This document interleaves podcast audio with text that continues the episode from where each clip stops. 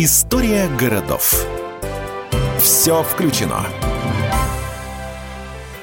Как наши города стали такими, какими мы их видим и знаем сегодня? Как обзавелись музеями, парками и даже детскими садами? Наш урбанистический проект продолжает разбираться, из чего складывается комфорт современной жизни в мегаполисах и как он появился.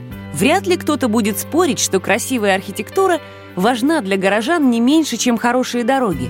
Уже доказано, что созерцание прекрасного повышает стрессоустойчивость и дает ощущение душевного покоя. А вот серая и однообразная архитектура вызывает депрессию и желание вырваться на волю. Но так считали далеко не всегда. В середине 50-х в нашей стране даже приняли постановление об излишествах в архитектуре и строительстве. Дескать, пора устранить и не допускать. А вскоре был дан старт типовому массовому строительству. Только с 1956 по 1963 года жилой фонд страны вырос почти в два раза. Но комфортными такие районы назвать сложно. В окружении одинаковых коробок глазу буквально не за что зацепиться. Понадобилось не одно десятилетие, чтобы признать.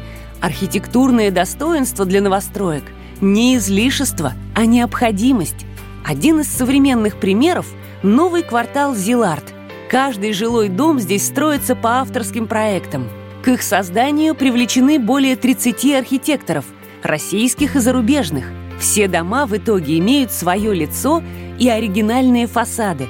Ни один не спутаешь с соседним. Например, здесь строится дом «Бриллиант», чей фасад напоминает поверхность драгоценного камня, и дом с золотой аркой прямо на набережной – а еще тут будет дом с зайцами.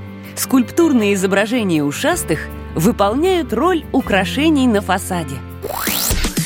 Авторская архитектура – важная часть концепции «Все включено», по которой строит свои жилые комплексы в Москве группа ЛСР. Это девелопер номер два в России по объемам строительства и спонсор программы «История городов. Все включено». История городов. Все включено.